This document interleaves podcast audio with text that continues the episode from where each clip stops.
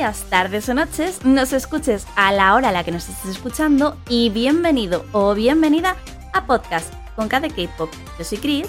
Y yo, Laura. Y os traemos un nuevo programa con mucha actualidad. Hoy vamos a hablar del crecimiento y expansión de SM Entertainment, conoceremos a The Voice y en la sección de K-Dramas comentaremos My Hollow Love. Y bueno, os informamos de que este va a ser el último programa hasta septiembre, pero el jueves tenéis una nueva oportunidad para ponernos caras y vernos y escucharnos y de todo en el Twitch de Magacinema antes de que nos vayamos de vacaciones. Así que ahora sí, comencemos. Desde hace un tiempo os hemos hablado de las principales agencias musicales de Corea, de cómo Big Hit pegó el salto desde la quiebra hasta convertirse en un gigante de la industria, no solo en su país, sino a nivel mundial, y de cómo JYP pasó de producir para GOD a terminar formando y creando sus propios artistas. Y en el programa de hoy queremos hablaros del crecimiento y desarrollo de la empresa SM Entertainment. Nos hemos querido centrar únicamente en ella porque si nos ponemos a nombrar las subsidiarias, asociadas y demás que tiene, igual nos disecamos de tanto hablar y nos odiáis un poquito.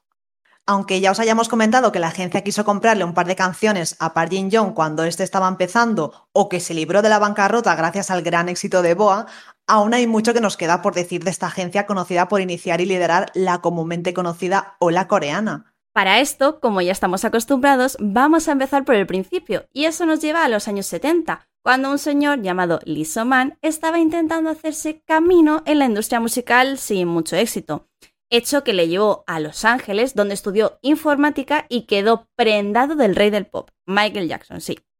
Es por eso que cuando Lee Man vuelve a Corea, lo hace con el sueño de lo que podría ser la industria musical coreana.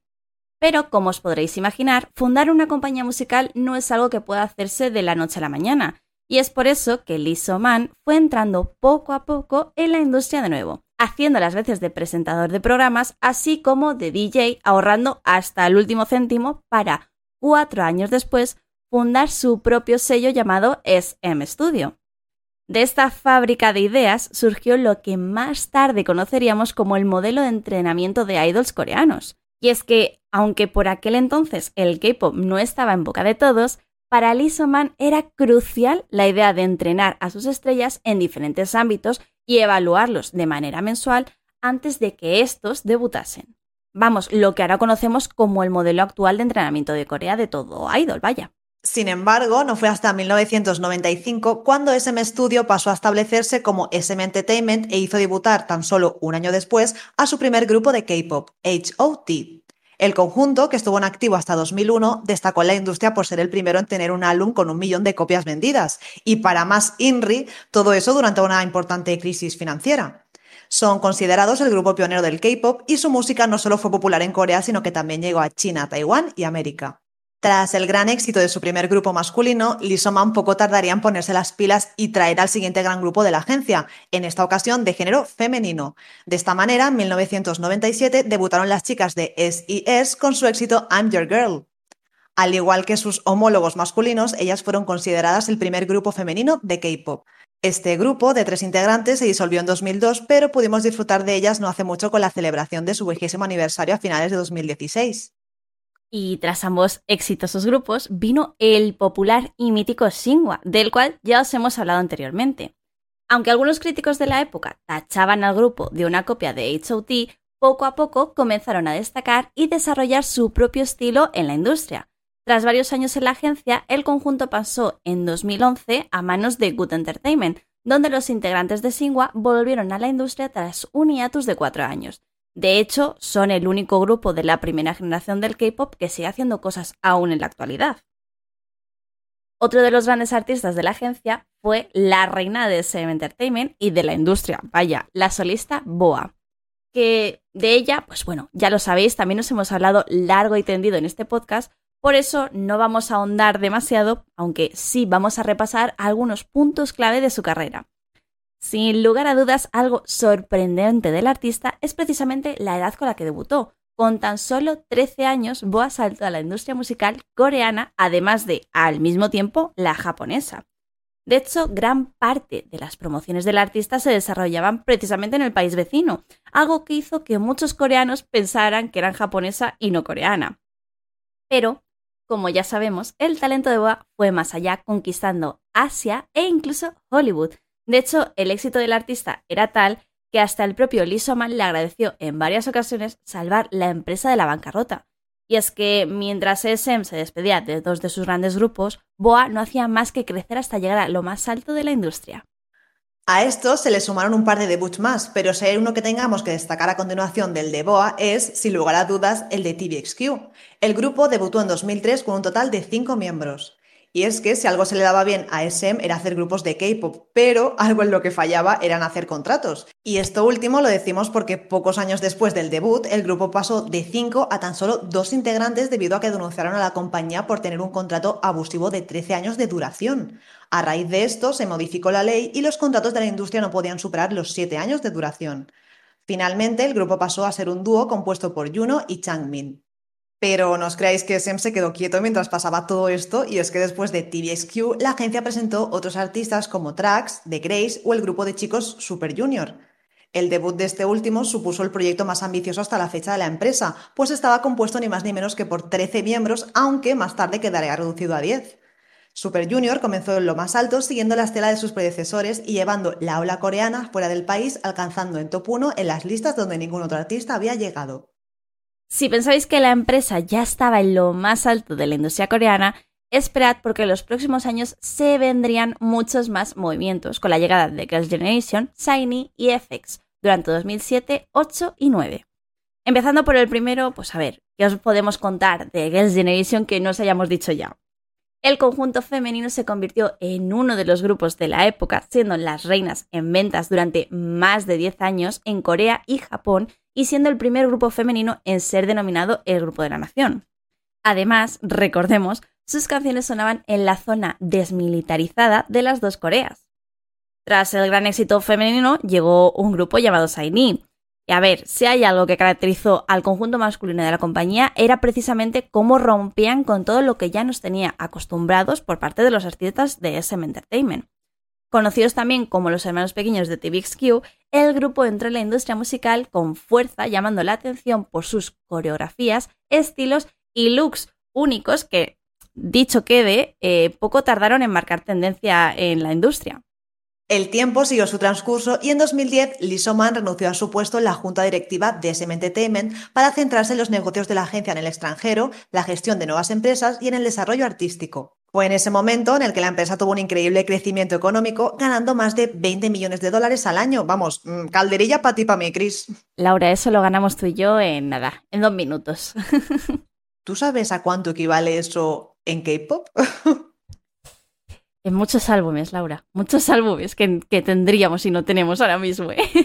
Y en muchas entradas de conciertos cuando se acabe esta maldita pandemia también. También, también, por supuesto. Y lightsticks y, y de todo. Todo, todo, todo. Menuda fantasía, la verdad.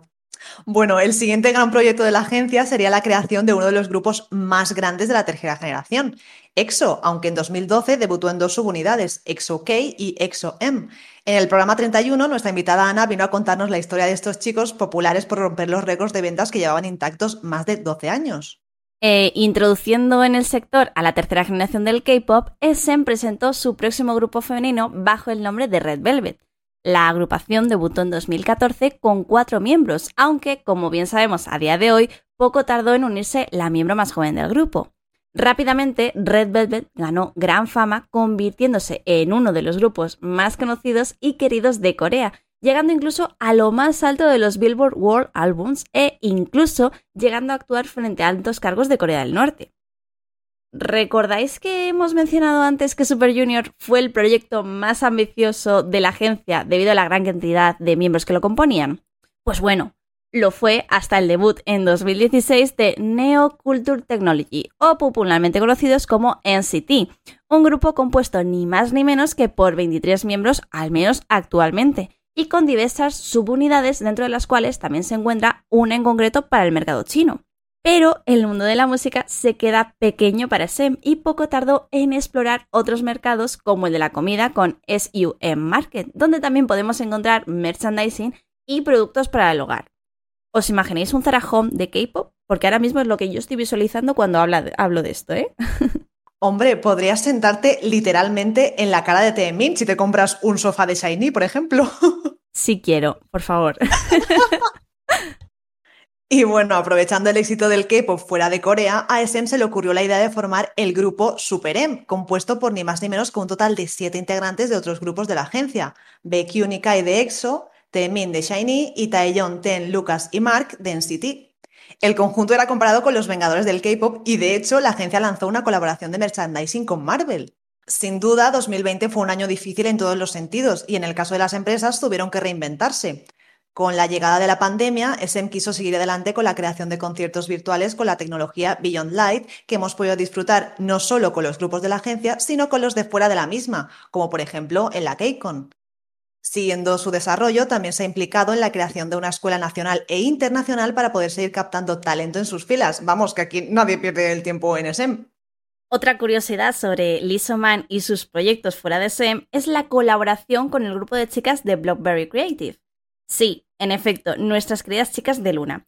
Y es que el fundador de SM participó en el proceso de creación del álbum Hashtag de las chicas, siendo esta la primera vez que trabajaba con un artista fuera de la agencia. Según el propio grupo, esto se debía a que las chicas habían llamado su atención tras la cover que realizaron de Cherry Bomb de NCT 127. Y por último, pero no por ello menos importante, es el debut de Aespa, el grupo femenino de la agencia después de seis años que Además, es mitad virtual, así como toda una nueva apuesta por parte de SM Entertainment. El concepto del grupo, además de novedoso, ha venido acompañado por varios vídeos dignos del universo de Marvel, en los que nos han enseñado precisamente eso, su universo. Aunque si hay algo que tenemos que decir de las chicas, y si no lo digo, Laura revienta, es que hasta la fecha, más allá de su debut, no han hecho más que presentarnos versiones de otras canciones. Muy molonas, eso sí, pero por mucho que nos quejemos, hay que admitir que SM está haciendo cosas muy chulas con ellas y que ya ha anunciado que pronto tendremos novedades. Sin lugar a dudas, algo que no podemos obviar es cómo SM ha sentado un precedente en el mundo del K-pop creando tendencias, el sistema de entrenamiento y buscando siempre nuevas formas de innovar en la industria.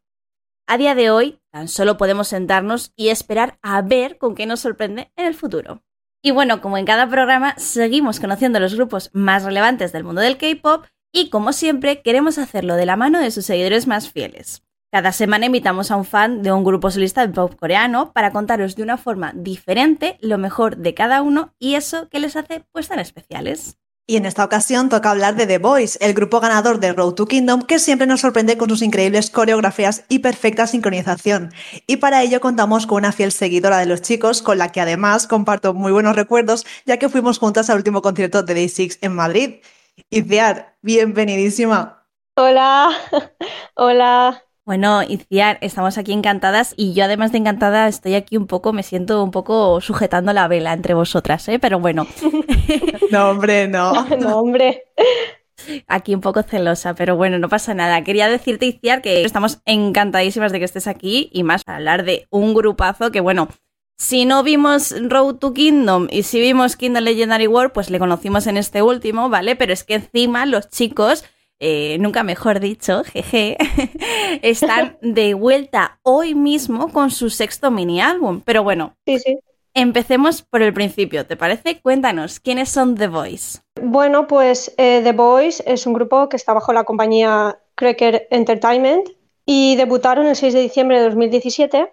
Al principio se iban a llamar Crackers, que menos mal que no se llaman así, no sé por qué, me gusta más The Voice. Y consta de 11 miembros, 10 coreanos y un canadiense. Aunque bueno, debutaron como 12, pero por problemas en los ligamentos del tobillo, creo que era. En 2019 uno de los miembros tuvo que abandonar, así que ahora son 11. Os los presento. Son Sang Jong, que es el líder, el más mayor. Luego está Jacob, que es el canadiense, que es de Toronto. Jonghoon, Hyun Jae, Yu Jeon, Kevin, que tengo que decir que yo y creo que mucha gente pensábamos que también era canadiense, pero luego resultó que nació en Corea, pero se fue muy, de muy pequeñito a Canadá, creo que estuvo 13 o 14 años allí, hasta que volvió a Corea. Luego está New, Q, Yu Hak Sung Sungwoo y Eric, que es el magna, el más pequeñito. Y Ari, cuéntanos cuál es su evolución, cómo han ido creciendo y destacando la industria.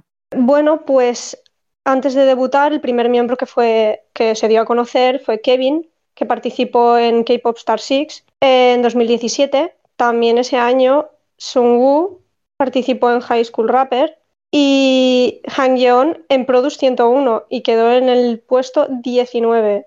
Ese mismo año, también antes de debutar, sacaron un reality que se llama Flower Snack. Y ya en diciembre de 2017 sacaron su primer mini álbum que se llama The First y la, la canción single es Boy. En abril de 2018 sacaron su segundo mini álbum que se llama The Start y el single es Giddy Up, que personalmente me encanta el MV. Están como en una, en una máquina de, de pinball y es, es que me flipa, es muy bueno el videoclip, o sea, me encanta.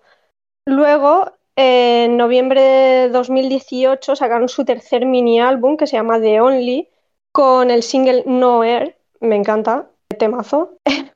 Hemos de, hemos de decir, hemos de, exacto, justo, Laura, Laura me, me, lee la mente, hemos de decir que es un temazo que encima vivimos en Kingdom, que vamos, fue una de las primeras actuaciones, se le ocurraron un montón y wow, wow los pelos sí, de punta. Sí, brutal, ah, es que, y además esa canción es que me encanta, o sea, es brutal.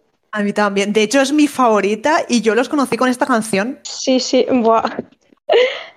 Tienen también single albums, sacaron Keeper, The Sphere, que el tema es Right Here, que tienen B. Luego sacaron Bloom Bloom, que es súper cute, es una de mis canciones favoritas. En 2019, en agosto, sacaron su cuarto mini álbum, que se llama Dreamlike, y el single es DDD, que es también un chute de energía. Me encanta esa canción.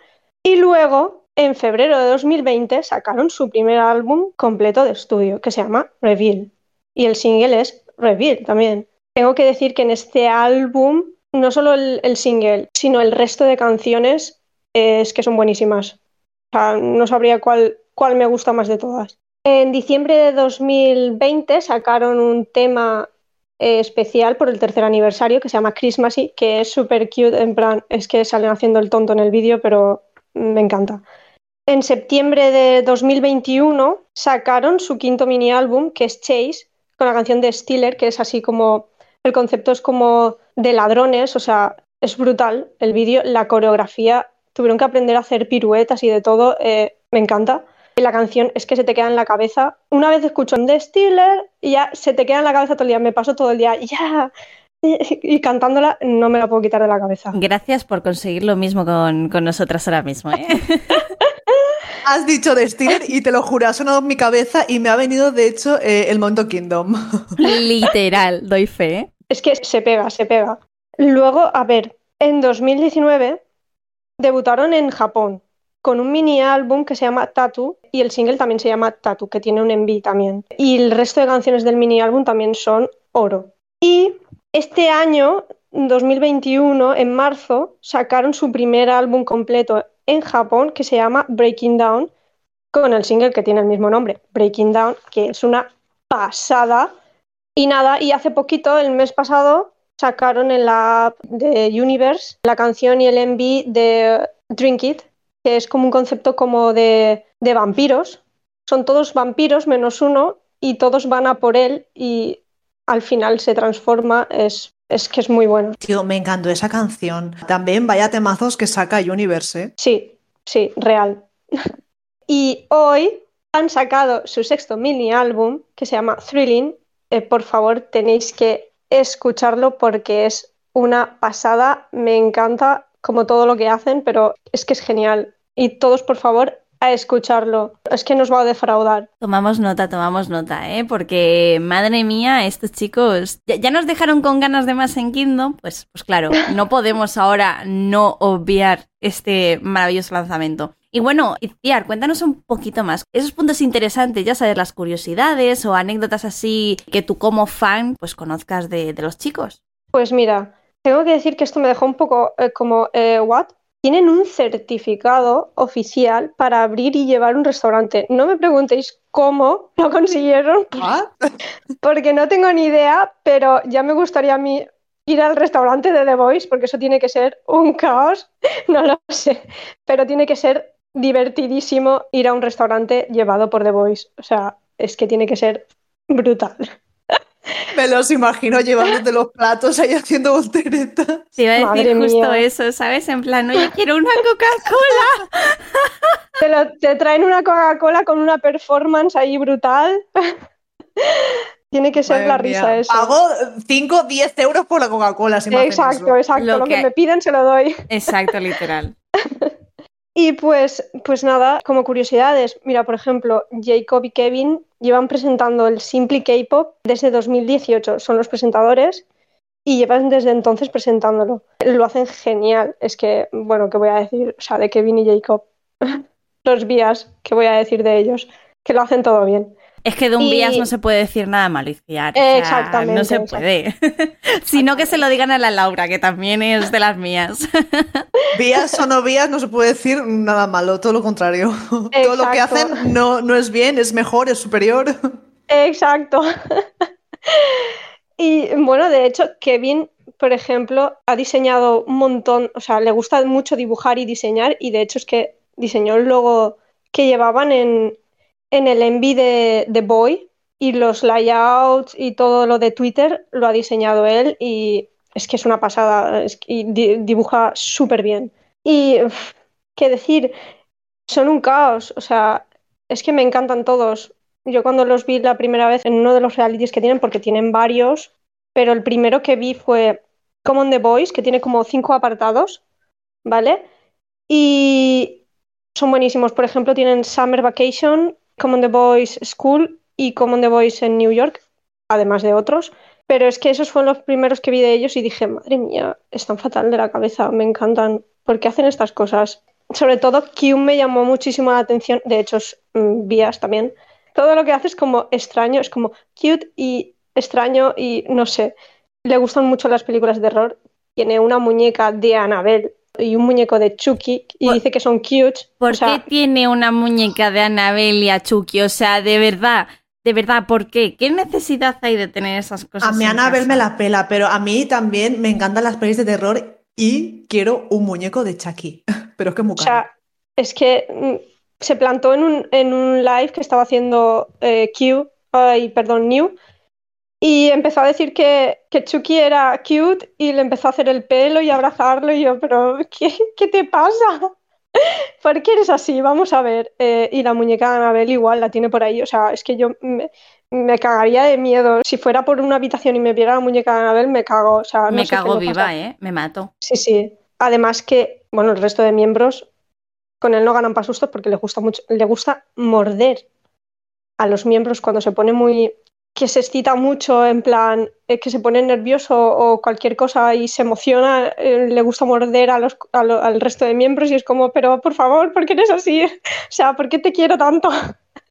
Es que me llamó muchísimo la atención cómo era, aparte de que es tal. Es un poco tímido también, pero me encanta. De hecho, es él y Kevin son mis ultimates, o sea, es que no puedo amarlos más. Y el resto igual, ¿eh? O sea, el resto igual, porque es, es que son para darlos de comer aparte, son, son todos. Cuando se juntan, por separado son un caos, pero que cuando se juntan todos haciendo un, un V-Live o cualquier cosa, la lían, la lían. Es que son, son divertidísimos. Es que si veis cualquier reality que han sacado o cualquier compilation en YouTube de momentos divertidos o algo, es que te meas. Yo he llorado de la risa viendo vídeos de ellos, pero muriéndome de la risa porque digo, en serio, yo os quiero mucho, pero cuando os juntáis, ni media neurona, o sea, es que que se vuelven loquísimos y la lían, la lían. Me encanta, son muy divertidos, muy divertidos. Eso es una de las cosas que más me gusta de ellos, además de lo trabajadores que son, lo bien que cantan, lo bien que bailan, de todo, eso es una de las cosas que más me gustan, que aparte de todo eso son divertidos. A mí es un grupo que me gusta mucho, ya te digo, los conocí con No Air, pero mm, nunca he estado ahí como muy a full, realmente me sé nombres sueltos y demás, y lo que siempre decimos aquí Chris y yo, que nos encantó Kingdom también porque a partir de ahí los hemos podido conocer más tanto a ellos como a los otros grupos. Y a mí me encantó el rapero. Sunwo, lo siento por mi pronunciación porque ya sabéis cómo somos aquí, ¿vale? Pronunciamos como nos dé el aire. Esperamos que nos entendáis. Y, y me llamó muchísimo la atención porque me flipó cómo rapeó en la unidad de rap con Huillón de SF9 y Bobby de Icon. No sé, es como que me enamoré, ¿sabes? A simple vista. es, es brutal, es brutal, Sungu es brutal. Es que Es muy, rapea de una manera, es buenísimo, es buenísimo. Sí, sí, sí. Y de hecho, en 2018 Los Mama tuvo una colaboración con nuestra queridísima Soyeon de G-Idol. O sea, hola, ¿hay algo mejor que esto? no. y desde 2017, ¿podrías comentarnos los premios e hitos más relevantes del grupo? Bueno, pues los premios que yo creo que son más destacados, a ver, me salto un montón porque han estado nominados a muchísimos y han ganado muchos también, desde el debut hasta ahora, pero, por ejemplo, en los Japan Music Awards de 2020 ganaron un Bonsang. En los Asia Artist Awards de 2018 ganaron el Male Rocky of the Year. Y en 2020, en esos mismos premios, el Best Choice. En los Gaon Chart Music Awards de 2019 ganaron el World Rocky Award. También estuvieron nominados en los Mama a Mejor Artista del Año y en los Soribada entre 2018 y 2020 han estado nominados tres veces y las tres veces han ganado los premios. Eso y ahora sumado los premios por las canciones en los music shows. Por ejemplo, su primer win fue en The Show en 2017 con Bloom Bloom y en 2020 tuvieron cuatro wins con The Steeler. Es que de nuevo, no lo hemos dicho, pero yo sigo con I'm the Steeler. ahora mismo sonando desde que lo has mencionado. O sea, ahora mismo voy a estar todo el día con la cancioncita, ¿vale? O sea, evidentemente la culpable aquí, Doña Itziar, por supuesto es que, a ver. Lo siento, lo siento. es que hay que decir que los chicos han tenido una trayectoria que no es poco, además de, evidentemente, de ganar Road to Kingdom, que fue lo que les hizo sí, exacto. En, Kingdom Legendary World. Que claro, aquí, por supuesto, si no lo mencionamos, explotamos, ya lo sabes. sí, en Road to Kingdom ganaron, pero es que la competencia, tengo que decir que todos los grupos que participaron brutales también, Wonas, Pentagon, Golden Child, Very, y ganaron ellos y desde ahí, claro, se dieron a conocer. Yo, por ejemplo, los conocí que estaban todavía en Road to Kingdom. Como yo, mucha más gente los empezó a conocer y han ganado una popularidad tremenda. Y luego ya en Kingdom, vamos, es que ya ni te cuento, aunque no ganaron, que quedaron segundos, que ganó Stray Kids, pero es que las performances, hola, ¿cómo tienen esa imaginación? Es que yo me quedaba, pero viendo las actuaciones decía, pero ¿en serio? ¿Qué, estoy viendo? ¿Qué maravilla es esta? Pero todas, o sea, todas. Totalmente. Y oye, yo te quería preguntar, porque claro, nos estás hablando aquí de The Voice, de The Voice, de The Voice, pero ¿cómo os hacéis llamar entre vosotros a los fans de, estos muchachos? Pues nosotros nos llamamos The que es como una abreviatura de The Voice Vitamin, pero con una B, The B y así nos llamamos. Ojo, me encanta, me encanta. O sea, esto entiendo como, porque sois como la vitamina, ¿no? Para, para ellos. Somos como la vitamina para ellos, exacto. Oye, me encantan los nombres de los fandoms, te lo juro. Hay cada uno por ahí que es que es para marcarlo. Bueno, ya hemos llegado al final de la entrevista, tristemente. Oh. Pero bueno, tenemos que preguntarte mm, cositas personales que a nosotras nos encanta, ya sabes. ¿Desde cuándo y cómo conociste a los chicos y qué es lo que te hizo caer en el super pozo de The Voice? bueno, pues yo los conocí el año pasado gracias a mi querida mejor amiga Ana, que su venganza por meterla en el mundo del K-pop es meterme en todos los grupos que puede. me bombardea con fotos e información de los grupos, con vídeos y demás, para que me enganche y yo como tonta pues pico y caigo. Y fue el año pasado que me empezó a pasar cosas y empecé a ver en bis, el primero que vi fue el de Reveal y luego ya empecé a buscar vídeos y de todo. A los dos días estaba enganchadísima, pero literal, porque quedé, recuerdo que me pasó los vídeos y de todo y a los dos días quedé con ella y yo ya estaba, pero vamos, hundida en las profundidades del pozo más profundo de la Tierra. Ahí estaba yo con The Voice a tope y ya no puedo salir. Tampoco quiero, ¿eh? Me Gracias, encanta, Ana. Me encanta, Ciciar, porque dices de que siempre que puede, ¿no? Como que te mete en un grupo nuevo, cuando literalmente tu bio de Twitter son todos nombres de grupos, es como, me fascina, estás en 40 pozos. Sí, sí, estoy en 40.000. Yo estaneo todo lo que se mueve. No me da la vida y luego me quejo que no me da la vida, pero soy así, no lo puedo evitar. Es que son todos buenísimos y cada grupo que sale, ella intenta meterme, está intentando meterme en dos o tres más, pero bueno, me estoy resistiendo porque ya es que no me da la vida. Pero bueno, no, no desmiento que alguno caiga también más. Nunca digas nunca, ¿eh? El, el pozo del K-pop es, Exacto. es oscuro y Exacto. alberga peligro. Si se trata de K-pop, siempre hay hueco para uno más. Y para Exacto, otro, y para siempre, otro. siempre. Exacto. Así estamos. Sabes cuando entras, pero no cuando sales. Bueno, no se sale directamente. Eso te iba a decir. De la cárcel se sale, pero del K-pop no. Exacto. Totalmente. Y bueno, yo ahora, quería, yo ahora quería preguntarte por dos recomendaciones. La primera de todas ellas, tu álbum favorito. Y la segunda, una recomendación de canción. Primero el álbum y luego la canción. Sorpréndenos. A ver, mi álbum favorito es Reveal. Me encantan todas las canciones, es que me parecen todas buenísimas. Aunque Chase también me gusta mucho. es que es muy difícil, ¿sabes? O sea, es que es dificilísimo elegir. Pero creo que me quedo con Reveal. Y canción, a ver. Tengo tres súper favoritas. A ver, no es que sean las mejores canciones que ha sacado The Voice o, no sé, bueno, para, para mí sí lo son. Mm, Pero es que son las canciones que más me levantan el ánimo y más energía me dan. Y me las pongo cuando estoy así un poco como de bajón o necesito ánimo. Tengo tres, son Giddy Up, DDD, pero sobre todo Bloom Bloom. Y hay mucha gente a la que no le gusta Bloom Bloom, pero es que a mí me flipa. Me da una energía, esas tres canciones me dan una energía impresionante, pero es que Bloom Bloom me, me pone súper alegre. Es como magia, esa canción hace magia en mí. La típica canción que, que tú lo escuchas y te despierta aquí la. te sube la serotonina, ¿no? Sí, sí, me pone, me pone muy feliz esa canción. Ya te digo, no es una de las mejores de The Voice, de hecho a mucha gente no le gusta. Creo que a muchos de ellos mismos del grupo no les gusta la canción. Pero a mí me flipa, esas son mis tres recomendaciones, pero sobre todo Bloom Bloom, por favor, escuchadla, que es que es genial, o sea, me da muy buen rollo, o sea, sí, me quedo con esa. Pues nada, Inciar, tomamos nota de la pedazo de recomendación, recomendaciones. Aunque te hemos pedido una, al final nos dices un montón, así que. Que no te preocupes Es que que, es tomamos difícil. nota. Es, es que es, Es una difícil elegir. es una pregunta que vamos a hacer poco ahí de, de daño, no te vamos a engañar, así que no te preocupes.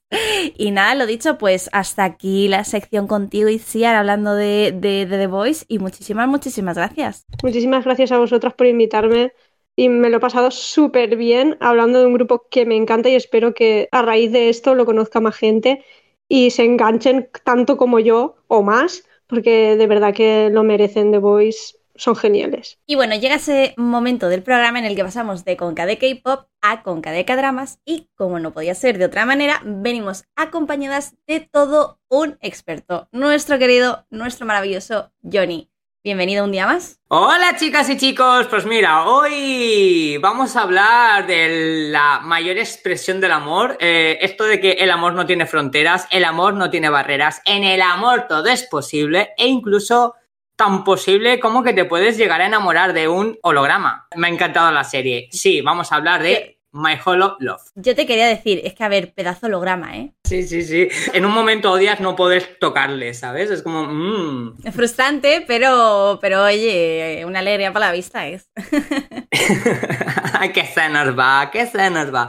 A ver, ¿cómo vamos a comenzar a hablar de My Holo Love? Porque realmente My Holo Love tiene una trama bastante sencilla. Sí es verdad que dentro de la trama principal hay una subtrama, pero el general, digamos, que es una chica, pues una chica con sus problemillas, con sus depresiones, una chica solitaria, tristona, que además es incapaz de reconocer las caras, lo cual eso en su día a día pues le cohibe mucho, ¿no? Le, implica pues que no tenga relaciones sociales como alguien que no tenga ese problema. Ella como que no se socializa demasiado, no se cree la gran persona y cree que ella, pues bueno, simplemente pasa por la vida porque tiene que pasar. Es una mujer muy trabajadora, trabaja en una gran empresa, tiene sus sentimientos hacia su jefe compañero, pero bueno, ella es así como muy delicada, ¿no? Es decir, que no se atreve nunca a dar el paso en nada, ni con los amigos, ni en el amor, ni nada. De repente su vida cambia cuando un ser misterioso, por así decir, le deposita unas gafas en el bolsillo porque está escapando de está escapando de que le zurren la cara y eh, utiliza pues la, última ya opción que tiene es dar unas gafas, gafas especiales, ¿vale?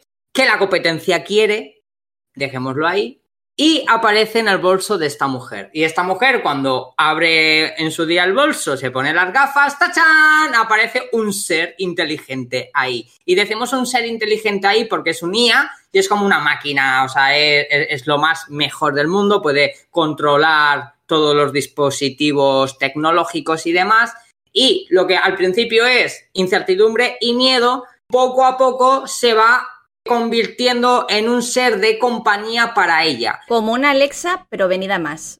Totalmente. De hecho, el concepto de, de, esta serie me recuerda mucho a la película de Joaquín Phoenix y Scarlett Johansson, la de Here, que no sé si habéis visto. Sí, me encantó. De hecho, es una de mis favoritas. Pues básicamente es una idea parecida, solo que en Here es por voz y aquí es un holograma, lo cual ella cada vez que se pone las gafas le ve. Claro, empiezan a tener pues una sintonía muy especial porque ella se siente muy acompañada, muy protegida, él le ayuda en todo porque bueno, este es un holograma, es un robot que, bueno, un robot, lo llamaríamos robot, sí, inteligencia artificial, que es capaz de hacer muchas cosas que a ella le viene de gran ayuda. Esa es la trama principal. Luego hay una subtrama este holograma ha sido creado especialmente porque quieren hacer una revolución tecnológica y existen varias compañías, sobre todo una de la competencia que se quiere hacer con él. Entonces, pues la chica esta está un poco en peligro. Luego nos encontramos la empresa principal que ha realizado eh, este nuevo artefacto que en cierto modo se ve comprometido con esta chica por ayudarla porque la han metido en un jaleo del carajo así sin comerlo ni beberlo y aparte de ello nos encontramos hay historias del pasado entre el creador principal de este holograma y en conjunto pues es una trama muy intensa e interesante que en todo momento te muestra cosas nuevas pero luego además es muy cookie, es muy, no sé, es muy compañera, ¿no? De la vida. Así como el holograma es compañero de la vida de nuestra querida protagonista, al mismo tiempo al espectador también le hace cierta compañía porque transmite unos mensajes muy importantes, ¿no? Los mensajes de que muchas veces todos nosotros nos podemos sentir mal, solos, nos podemos sentir que no valemos tanto y en cierta forma como que la comprensión entre holograma y personaje femenino van haciendo que el punto de vista o la idea sobre la vida de esta chica vaya cambiando y demás. A mí me parece una genialidad y yo sé que vosotros la habéis visto. A mí me parece una absoluta genialidad, me parece súper original y hay que recordar que este es un drama original de Netflix, o sea, creado, hecho por Netflix. Encima, algo que me gusta mucho es, bueno, lo típico de los que dramas, a lo mejor vais a pensar, pero que a medida que avanza la serie vas descubriendo el por qué ella es así, por qué el otro es así. Y bueno, al final me gusta, a mí una de las cosas que me gustó, aparte de ser de un K-drama que precisamente es de ese tipo de K-dramas, que bueno, es de amor, es tal, es también de ciencia ficción, eso hay que decirlo, pero bueno, de ser el típico drama romántico del cual aquí la doña se podría enamorar como es habitual, los personajes evolucionan a medida que avanza la historia. Y eso es algo que al final, pues, que gusta mucho, ¿no? Son personajes muy bien hechos, no son planos y que van, van creciendo, básicamente. Es, es algo que, que, mola mucho y que tampoco vamos a hacer aquí spoiler, evidentemente, porque si no lo habéis visto, tenéis que ir ya mismo, bueno, ya no, primero escuchándonos aquí, que os demos un poquito la turra, como decimos siempre, ¿no? Pero vamos, un drama, 10 mm, de 10 no, lo siguiente. De hecho, fue uno de los dramas que pusimos en nuestro top del año pasado. Y aparte es eso, tiene 12 capítulos, se ve del tirón. Yo empecé a verlo y no tenía grandes expectativas, pero bueno, me sorprendió bastante, la verdad. Me ha pasado exactamente igual, que es un drama que yo no le tenía muchas expectativas, y aún así me ha enganchado y vamos, me ha parecido una maravilla total. ¿Por qué nunca le tenéis expectativas a los dramas románticos, chicos? no, eh, no, no, no, a ver, la verdad. No, no me siento yo soy la primera. Me no, siento a, a, mí también me gustan mucho las pasteladas. ¿eh? Laura, o sea, Laura, dile la verdad, no tenemos expectativas en las series que nos recomienda Chris.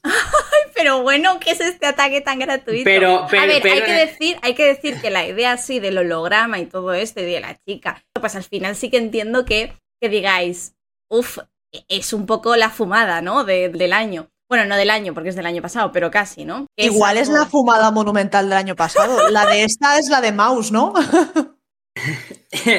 a mí hay, hay, un detalle que me ha parecido muy curioso, que yo el otro día en Twitter compartí mis primeras valoraciones del drama, que dije pues que me había sorprendido gratamente y que encima tenía todos los elementos que me gustan de un drama. Y muchos, muchos, muchos comentarios decían que fue el primer drama de ellos.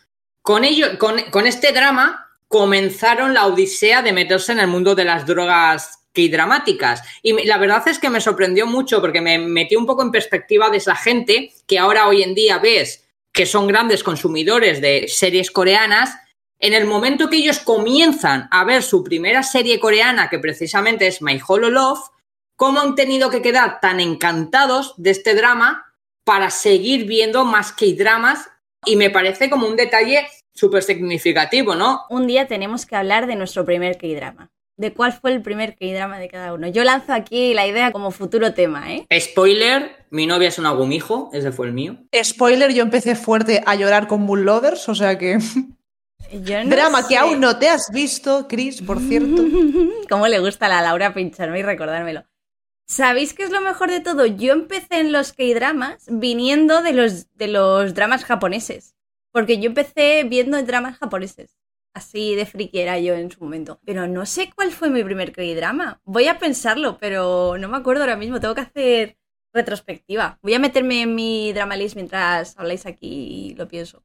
Que no me acuerdo. Espero, espero que no sea lo falar con el coñazo que diste tú con la primera temporada, ¿sabes? Para luego llevarnos, para luego, para luego llevarnos la hostia madre con la segunda. Pues Madre mía, otra castaña monumental, ¿eh? Entre esa a ver, La primera temporada es pasable. La primera temporada de Love Alarm a mí me gustó. O sea, hay que, hay que mirarlo con perspectiva, ¿vale? La primera temporada no es tan mala. Sois un poco haters. Fuisteis muy haters en su momento cuando hablamos de ella. Pero bueno, lo que sí es una fumada, castaña y ñordo monumental y del cual no vamos a hablar aquí nunca porque no merece la pena, es la segunda temporada, pero eso ya es otro tema aparte. Nos estamos viendo un poco por las ramas aquí de My Hollow Love, pero me parece interesante, sí, hacer un programa de nuestros dramas favoritos, de cómo empezamos y todo eso. Eh, Laura, aquí, como diría aquel, he venido a hablar de mi libro y aquí hemos venido a hablar de K-dramas. El eje central de hoy es My Hollow Love, pero si hay que hablar de otros dramas, también se habla de otros dramas. Vamos, faltaría más. Una cosa interesante, como siempre, eh, sabéis que a mí me gusta mucho hablar pues de los detalles del nivel artístico. Me llamó especialmente la atención el guion, ¿no? Porque dices, madre mía, este guion, ¿no? ¿A quién se le ocurre? O sea, que está muy bien llevado, muy bien desarrollado, pero ¿a quién se le ocurre escribir una historia de amor, pero también es una historia de suspense, ¿no? Aunque es muy ameno, no, no tiene un dramatismo especial.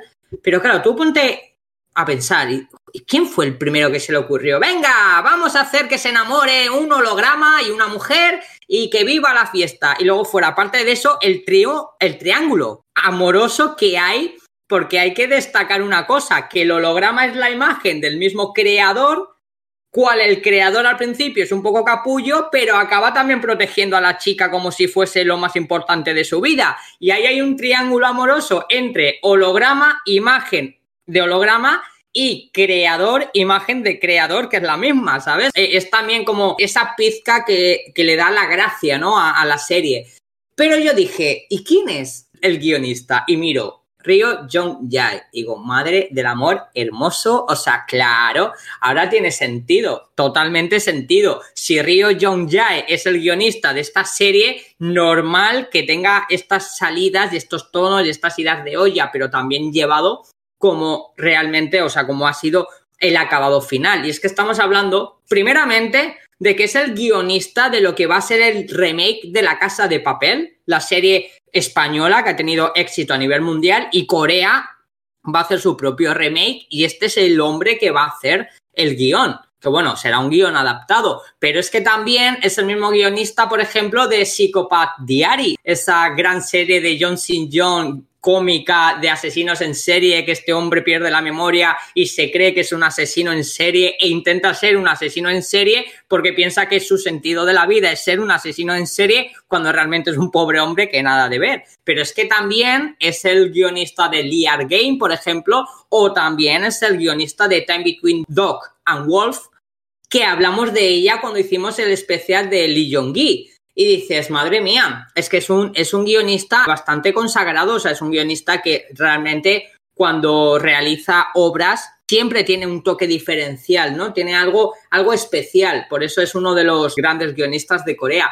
Pero luego, por ejemplo, en la dirección tenemos a Lee Sang-yeop y Lee Sang-yeop actualmente, bueno, actualmente en 2020 nos dio una serie Appears of Your Mind, que es una auténtica maravilla. Nos ha dado también Familiar Wife, que es una auténtica maravilla, o nos ha dado, por ejemplo, serie, otra serie como Mr. Bike. Pero es que además este 2021 va a ser el encargado de hacer la adaptación del webtoon de Yumi's Cells, que si no recuerdo mal, y esto ya lo digo de memoria, es lo que va a suponer ser el próximo K-drama de nuestra querida Kim Go-eun, nuestra Goblin de toda la vida, nuestra querida reina de Eterno Monarca, pero también va a aparecer Jin Jong, que está ahora de, de moda, ¿no? El, el, chico este que forma parte del grupo musical de God Seven, que ahora está de moda porque ha estrenado recientemente El Juez Diablo, de la que hemos hablado esta semana, y ha estrenado también eh, la serie Tierra Trágame, esta sitcom de, de, de, Netflix. Es decir, estamos Johnny, hablando... Johnny, Johnny, te estás yendo, creo que te estás confundiendo. Jin Jong no es el mismo que sale en Tierra Trágame, es otro integrante de God Seven. Y aparte, otra cosa, ¿va a salir en Yumi Cells? De hecho, ha sido una de las confirmaciones de esta semana que habían confirmado que también tendría no, un sí, aparición especial. Él y. Y, y, Mino. y el Mino. Y el Mino de Shiny. Sí. Mino de Shiny. Pues ese. Y también sale el, el Anbo Hyun, este que es el malo malísimo de Taiwan Class, o sea, el hijo, el, el pollo.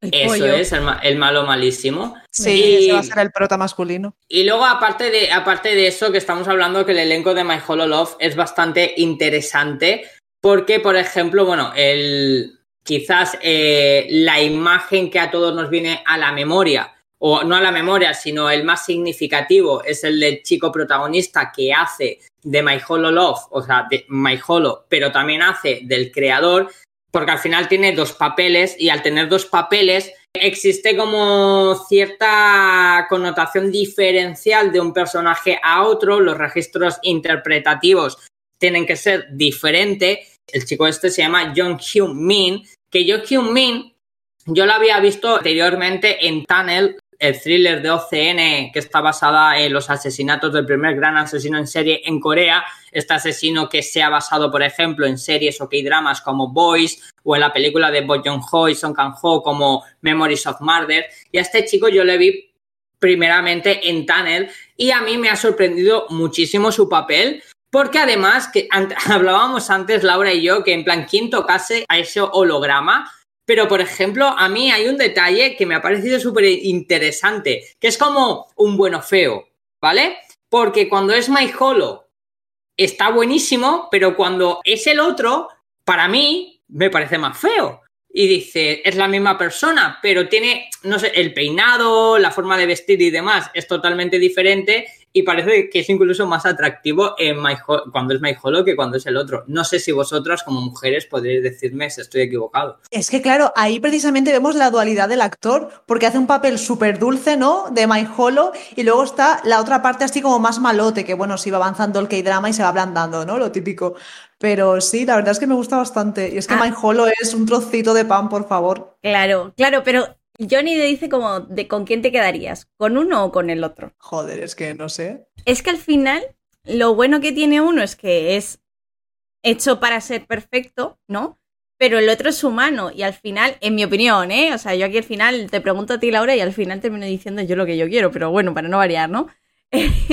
Eh, pero claro, lo- el otro al final no deja de ser humano y no deja de ser una persona que evoluciona y que aprende, ¿no? Que, cambia. Y eso es algo bueno, que a lo mejor al principio te parece un pavo que dices que desagradable, pero luego no es tan desagradable. En eso estoy totalmente de acuerdo contigo. Creo que es la nota diferencial entre Holo o My Holo, porque como ella siempre dice My Holo, My Holo, el nombre es Holo, pero para nosotros siempre será My Holo, porque lo queremos mucho. Pero lo que tú has comentado es, es totalmente cierto, ¿no? Eh, el cómo avanza ese personaje, el cómo tiene ese crecimiento personal, emocional, y el cómo también este personaje, claro, como conlleva lo que has comentado tú, ¿no? Que tiene un desarrollo, porque ahí hay una trama del pasado, de traumas y demás, que hace que también el espectador comience a, entender porque este personaje es como es inicialmente, ¿no? Que parece que es carente de emociones, carente de, sentimientos y poco a poco como que se va demostrando todo lo contrario. Y creo que ese es el gran punto ¿no? de, esta serie, el crecimiento de los personajes, porque tanto él en su versión humana es un personaje que crece mucho, pero por ejemplo ella, que es la actriz Ko Sung-hee, también me parece una auténtica maravilla. Primeramente su interpretación, porque es una interpretación muy tierna, es una interpretación muy dulce, que muestra eh, la canalización del miedo. En su cara se le ve miedo, o sea, no, miedo de miedo de terror, sino miedo de que, de que no sabe qué hacer con su vida, de que se siente sola, se siente vacía, es una persona que se siente rota. y luego poco a poco va encontrando esa felicidad que creo que ese también, ese crecimiento del personaje es bastante, bastante interesante. Yo a esta chica la había conocido, la había visto en What You Were Sleeping, esta serie de Bai Sushi, de Jo Ainin y de Lee Jun Suk, y la verdad es que me gustó bastante. Luego también la podemos ver en el remake coreano de Switch. Y luego tampoco he visto grandes trabajos de ella, pero aquí en My Hollow Love me ha encantado. Es un personaje que enamora, es un personaje que da ternura, es un personaje que te dan ganas de abrazarle y te dan ganas de, querer protegerla. Es un matiz bastante importante dentro del registro interpretativo porque es precisamente eso que siente el espectador lo que eh, siente Holo, incluso siendo carente de sentimientos porque no deja de ser inteligencia artificial, pero siente eso y es por lo que como que cambia un poco el algoritmo de su propia fabricación para protegerla a ella, ¿no? Es como el robot deja de ser robot para, entre comillas, convertirse en algo un poco más humano. Y es precisamente por la interpretación de esta chica que te entra esa, esa ternura y esa ganas de abrazarle y decirle tranquila, mi vida, que todo va a ir bien, no pasa nada, ¿sabes? Creo que es bastante interesante el contexto general de la serie porque tiene como pequeños mensajes, pequeños matices que al espectador le puede, le puede gustar mucho. Hay una, una frase en esta serie que me llamó muchísimo la atención, que es un fotograma en la que ella, y, y, no es un spoiler en sí, pero ella, por ejemplo, digamos que se siente sola, en un momento se siente sola, tiene una conversación que dice que porque ella tiene que ser así, ¿no? Es una persona que parece normal por fuera, pero que tiene muchos defectos y que entiende que no merece que nadie la quiera ni ella merece querer a nadie. Eso es un mensaje muy duro, ¿eh? Sentirse así es un mensaje muy duro. Y este es el drama, eh, eh, ese mensaje que te transmite, ¿no? De esas personas que se sienten vacías, que piensan que o, no tienen valor a sí mismos, o sea, no se quieren lo suficiente. Y la llegada de este ser raro a su vida le cambia totalmente, ¿no? La convierte en una persona, pues, más feliz, más contenta. Habla también un poco de la dependencia, la dependencia a, la tecnología, habla un poco también a, la dependencia del afecto humano. Creo que es bastante interesante no solo quedarse con que el drama es ameno, es un drama muy fácil de ver, es un drama que realmente no contiene gran, gran tensión. Los, últimos, capítulos tienen un poquillo ahí de tensión que yo me puse nerviosa, pero bueno, es que yo me ataco enseguida, ¿eh?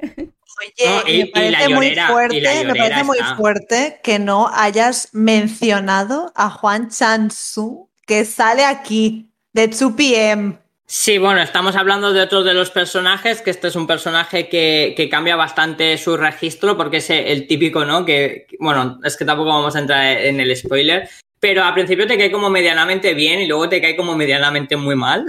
Y bueno, a este hombre, por ejemplo, eh, hablábamos el, en el programa especial de Vincenzo, hablábamos que él había hecho un cameo en uno de los capítulos, pero, por ejemplo, también ahora se acaba de estrenar una de las series que había interpretado con anterioridad, que es la de So I Married an Antifan, que su personaje es glorioso, pero maravilloso. Y también, por ejemplo, lo hemos podido ver en otro de los dramas que hemos mencionado en los programas de Concade K-Pop cuando hicimos el especial de Park Seung que era What's Wrong with Secretary Kim, por ejemplo, o su Partner de Jin Chang Wook. Es un, bueno, yo debería decir, debería decir que podríamos meterle, porque no lo hicimos en su día, pero podríamos meterle en ese marco de artistas que han salido de Dream Hike, porque parece que siempre que hablamos unificamos idols con K-dramas, muchos, muchos, muchos, muchos han salido de Dream Hike. Y precisamente este chico en Dream Hike hizo uno de los pequeños papeles de este drama porque Taekyeon, compañero suyo de 2PM, y Woo Jung, también compañero suyo de 2PM, protagonizaban esta serie, ¿no? Entonces también podríamos meterlo ahí como parte de ese elenco salido de Dream High, los idols que se acaban por convertir en grandes estrellas del cine. Aunque este chico no es gran, gran, gran estrella de cine, porque los papeles que tiene, la mayoría no son protagónicos, siempre hace o cameos o siempre hace papeles secundarios, pero aquí está muy bien. Es un personaje que a mí me, me genera como sentimientos encontrados. Y, por ejemplo, es también una de las notas de la, de la serie, ¿no? De cómo no te puedes fiar ni de tu sombra, o sea, no te fíes ni de tu sombra. Es que tiene que haber de todo. Que no quiero decir nada, pero... Sí, porque ahí nos meteríamos ya en los temas de spoilers y demás, y ya sabéis que nosotros intentamos spoilers lo mínimo para no reventaros la fiesta. Y nada, chicas, que yo creo que ha quedado mucho más todo dicho. Mi valoración es que es maravillosa, es una serie que todo el mundo tenía que ver, es cortita, apenas 12 episodios de más o menos 50 minutos cada uno. Para mí es que es maravillosa, pero para vosotras que también la habéis visto, deberíais decir que os ha parecido.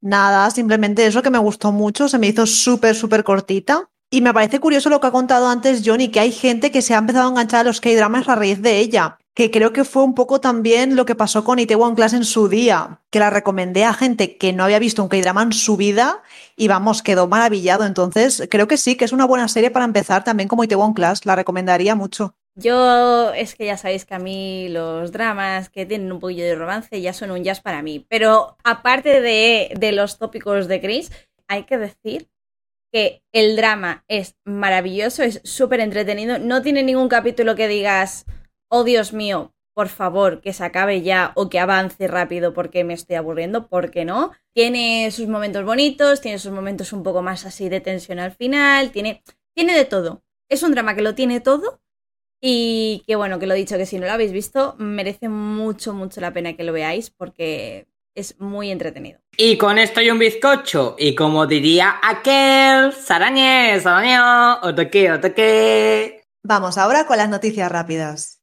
En el pasado programa os dijimos que el single debut del nuevo grupo de JYP había alcanzado las 40.000 copias vendidas.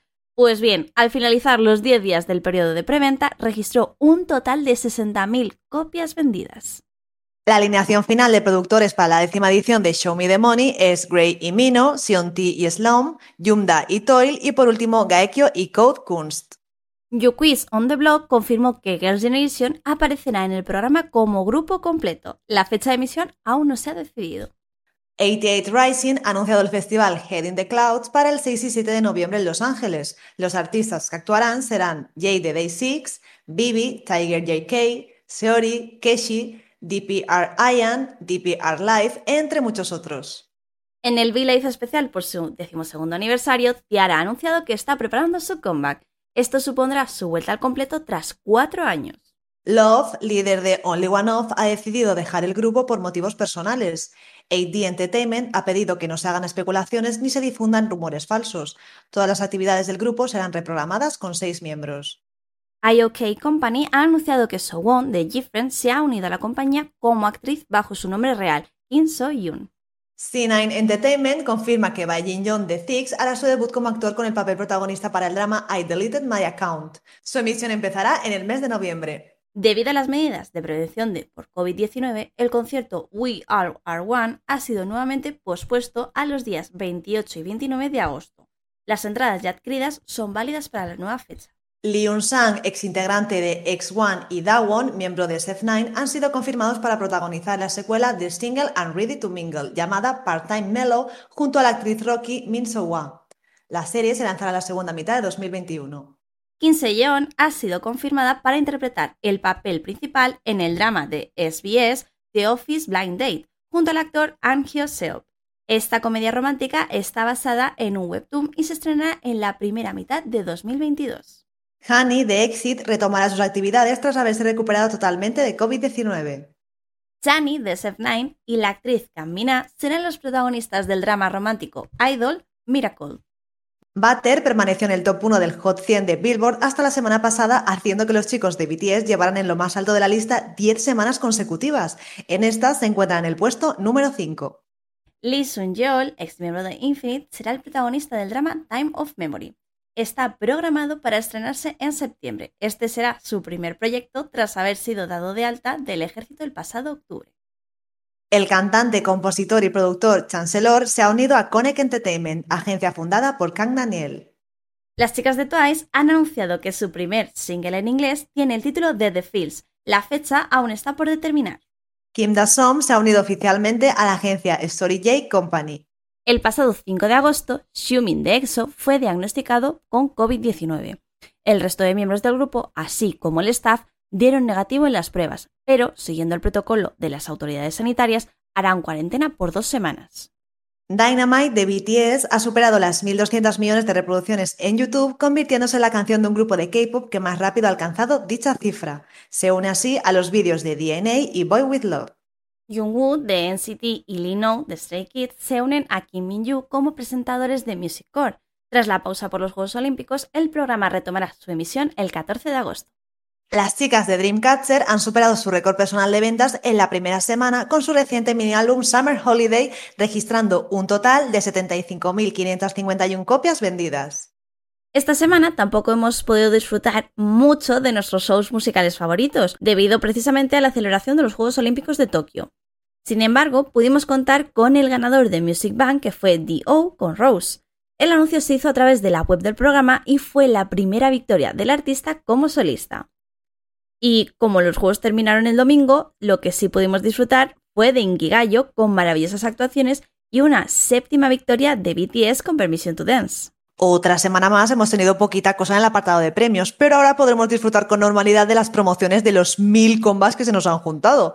Aunque, ojo, el 29 de julio tuvimos actuaciones especiales en M Countdown para celebrar los 17 añazos que llevan emisión. Por ejemplo, vimos juntos a Kino de Pentagon, Subin de Victon, Daewi de Up Six, Bae Jin de Six y Johan de We interpretar la canción The Way You Are original de TVXQ. O si no, las chicas de Wikimiki con Party de Girl Generation. Incluso vimos a Million de G. con Wood hacer Atlantis Princess de Boa. ¿Qué te pareció este programa, Chris? ¿Cuál fue tu actuación favorita? He de decir que todas las actuaciones estaban tan curradas que es difícil quedarte con una sola, ¿no? Pero bueno, me hizo gracia, por cierto, que el conjunto que hizo la canción de TVXQ, ¿vale? Eh, no voy a volver a repetir todos los nombres porque son muchos y tú ya lo has dicho muy bien dichos. Lo hizo bajo el nombre de Five Sense, o sea, cinco sensaciones o algo así, ¿no? O, sentidos, algo así, senses. Y me hizo mucha gracia que lo hicieran como con ese seudónimo, ¿no? Entre ellos, ¿no? Y he de decir que me hizo mucha ilusión volver a ver a Wikimiki porque, bueno, se las. Ya he hecho, ya hecho en falta yo comeback de las chicas. Y bueno, aunque la canción era evidentemente una cover de Girls' Edition, fue muy divertida y me encantó. Y otra cosa que también me sorprendió fue el Booth, o sea, mi, Millón, ya sabes que yo adoro G-Idol, ¿no? Entonces, de Millón no hay nada que te pueda decir que te vaya a sorprender, pero Booth me sorprendió un montón porque, o sea, es, es un idol que debutó, no nos olvidemos que debutó como main rapper y, oh Dios mío, los vocals en Atlantis Princess de, la canción de Boa. Totalmente de acuerdo. De hecho, me encanta porque es un artista muy versátil. O sea, te está rapeando, luego de repente te canta. A mí es un chico que me gusta un montón. Y vamos, todo lo que nos ha estado sacando estos últimos meses, a mí me ha flipado. De 10, de 10, la verdad.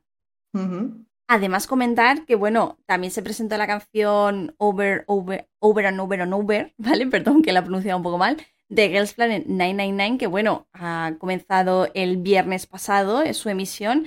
Y como no puede ser de otra manera, Laura, pues hablaremos de el, survival largo y tendido porque tenemos ganas de ver quiénes son las nueve chicas que van a debutar. Aunque bueno, nos esperan tres meses largos y ya iremos actualizando y hablando de ello poco a poco. Este jueves empezaremos en el directo de Twitch.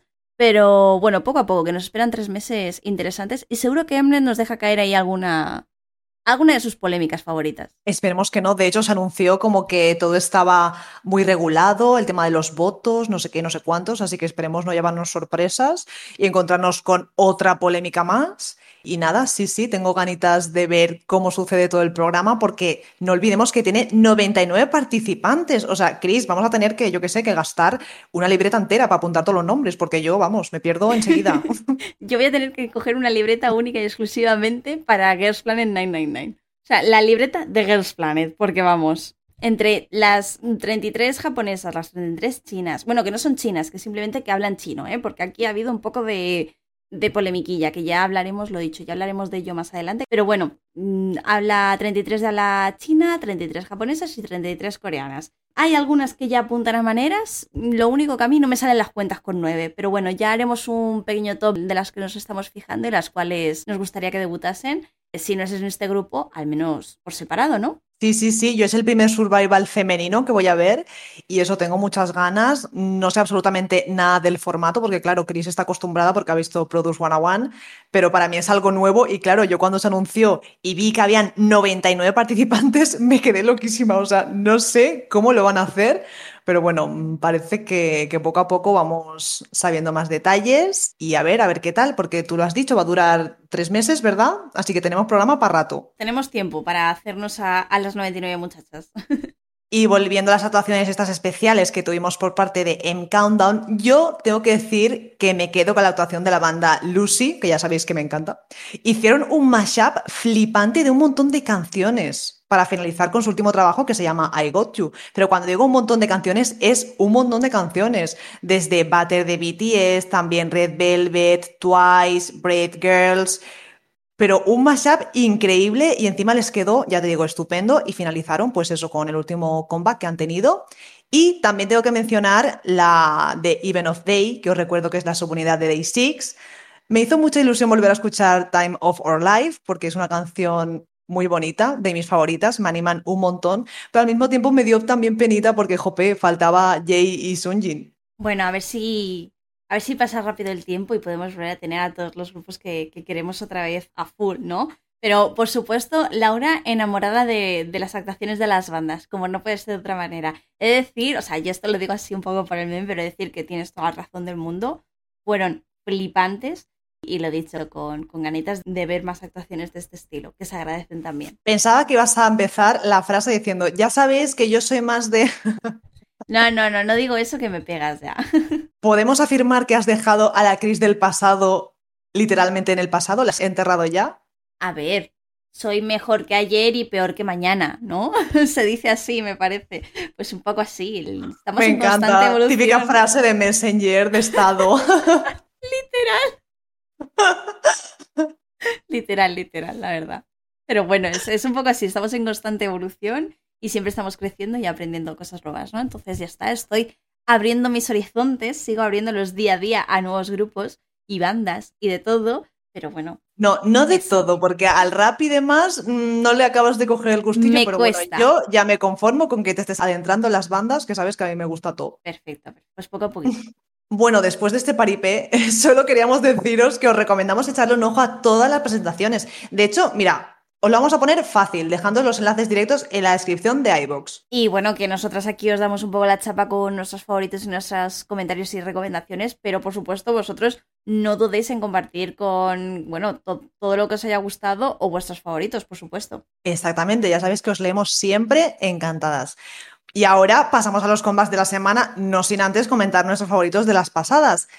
Ya sabéis que estos últimos programas han sido bastante lights y justo la que no podemos subir el podcast porque no nos da la vida, se nos juntan ciento y la madre. Y a mí me encantaría comentarlos todos uno por uno, pero es que igual me toca irme al Mercadona por las uvas. Así que como ya comentamos la mayoría en el directo del jueves pasado en Twitch, que si os lo perdisteis podéis ver en diferido, por cierto, ¿qué te parece, Chris, si destacamos nuestros favoritos? Adelante, aunque creo que me hago una idea de los de que vamos a coincidir en alguno de ellos. Me da a mí, ¿eh? sí, sí, sí, a mí también. Pues mira, yo de julio me quedaría con el álbum colaborativo de ACMU, que me parece una maravilla y cuenta con nuestra querida Ayu en la canción principal. Con el mini álbum debut de D.O., que además una de las canciones tiene versión en español y vamos, me parece espectacular la pronunciación de este muchacho porque podría pasar perfectamente por mi primo. Y el mini álbum especial de las chicas de Dreamcatcher Because me encanta, pero también os recomiendo Airplane porque es un rollo totalmente distinto. O sea, poneos primero una y después la otra para que escuchéis la dualidad. Y bueno, como te he dicho antes, Laura, evidentemente coincidimos porque, a ver, he decir que dentro de mi top de finales de julio está Agmu porque ha sido un pedazo álbum colaborativo. Encima, la canción principal, que es con Ayu, como has dicho, es preciosa, la tengo en la cabeza en bucle y me encanta. Y Dreamcatcher, la verdad es que me flipa, me flipa todo el mini álbum, el concepto que han tenido, eh, todo, todo, todo, todo, todo, literal. O sea, por favor, escuchar ambas canciones tal cual lo ha dicho Laura, porque es muy recomendable. Sí, sí, sí, o sea, las chicas de Dreamcatcher nunca decepcionan.